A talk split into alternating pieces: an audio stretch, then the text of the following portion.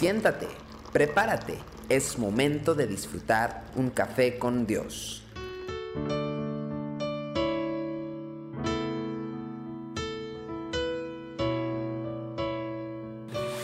Que la presencia de Dios le acompañe en este día. Hoy quiero compartirle Marcos capítulo 5 versículo 15, donde dice, vienen a Jesús y ven al que había sido atormentado del demonio y que había tenido la legión sentado, vestido y en su juicio cabal, y tuvieron miedo. Qué interesante pasaje, porque el evangelista Marcos no está únicamente describiendo una condición exacta de, de los pobladores, de estas personas que llegaron y que vienen a ver esta situación y cómo encontraron a este hombre que había estado endemoniado, sino que es precisamente su condición transformada la que impacta tan profundamente a los que estaban presentes. No estaban, no tenían miedo de que ya no estaba endemoniado, sino precisamente tenían miedo de ver el poder de Dios a través de Jesucristo. Si juntáramos el relato de Marcos con el de Lucas, tendríamos la imagen eh, patética incluso de un hombre completamente atormentado por la vida y las circunstancias en las que vivía.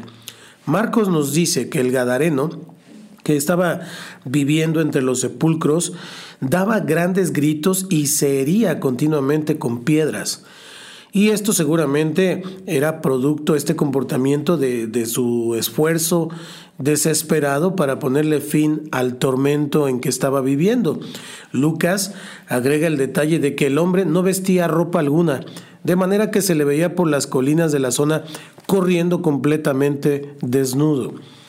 Entonces tenemos que observar los métodos que habían usado los pobladores de la zona para solucionar el problema del endemoniado.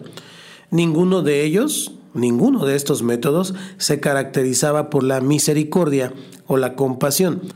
Más bien con una violencia injustificada lo habían atado muchas veces con cadenas y grillos o grilletes para pues tratar de, de contenerlo. Son los medios de este mundo donde es más importante asegurar nuestra comodidad y tranquilidad que liberar a los cautivos de su sufrimiento. Hoy no lo hacemos con grilletes y con cadenas, pero tenemos instituciones para aislar y sacar del camino a personas con este tipo de desequilibrios mentales, como pudiéramos llamarle en estos tiempos.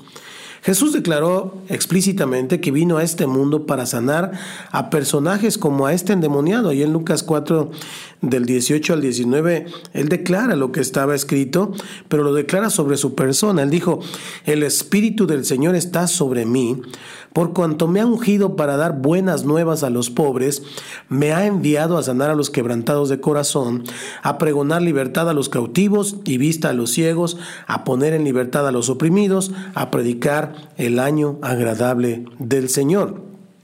Así que, lejos de ignorarlo, el Señor le ministró y puso fin a esta experiencia tan terrible para él, para encaminarlo hacia una vida sana y de restauración. En esta reflexión debemos notar la profundidad de ese cambio. Antes el hombre andaba desnudo, ahora estaba vestido. Antes corría por todas partes buscando herirse con piedras, ahora estaba sentado. Antes daba gritos, ahora estaba en su sano juicio.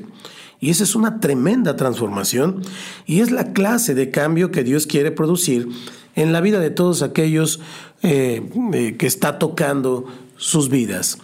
En la iglesia no siempre hemos entendido esta realidad prefiriendo atender solamente los aspectos, y lo pongo entre comillas, espirituales del ser humano. Lo espiritual, sin embargo, no puede estar separado de lo emocional, de lo mental e incluso de lo físico. La redención que Dios propone al ser humano es una redención que afecta al hombre en su totalidad. Y con esta clase de obra entonces debemos estar comprometidos para buscar la transformación del hombre en todos los aspectos de su vida. El apóstol Santiago le hizo un planteamiento muy incisivo a los cristianos del primer siglo, uno que no ha perdido poder a pesar del transcurso de más de dos mil años desde aquella pregunta. Y está en el capítulo 2, versículo 15 al 16 de Santiago. Dice, y si un hermano o una hermana están desnudos, y tienen necesidad del mantenimiento de cada día. Y alguno de vosotros les dice, id en paz, calentaos y saciaos, pero no les dais las cosas que son necesarias para el cuerpo, ¿de qué aprovecha? Es una pregunta en la cual vale mucho la pena reflexionar. Las personas no están esperando únicamente una oración o hacer una entrega en oración de su vida a Jesús. Eso es muy importante. Pero también están esperando ver a Jesús en cada uno de nosotros, para que entonces pueda haber una transformación total. Que Dios te bendiga y qué bueno que juntos disfrutamos cada día de su palabra, porque su palabra es verdad. Tu amor por mí es más dulce que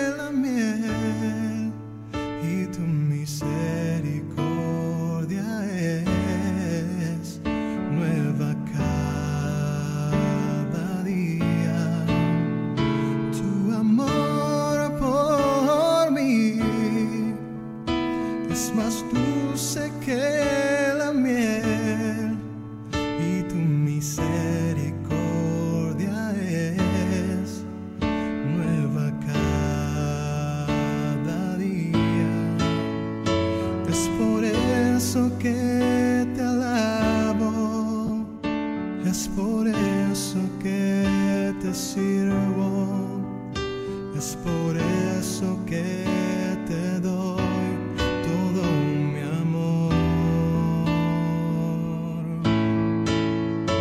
Es por eso que te alabo, es por eso que te sirvo, es por eso que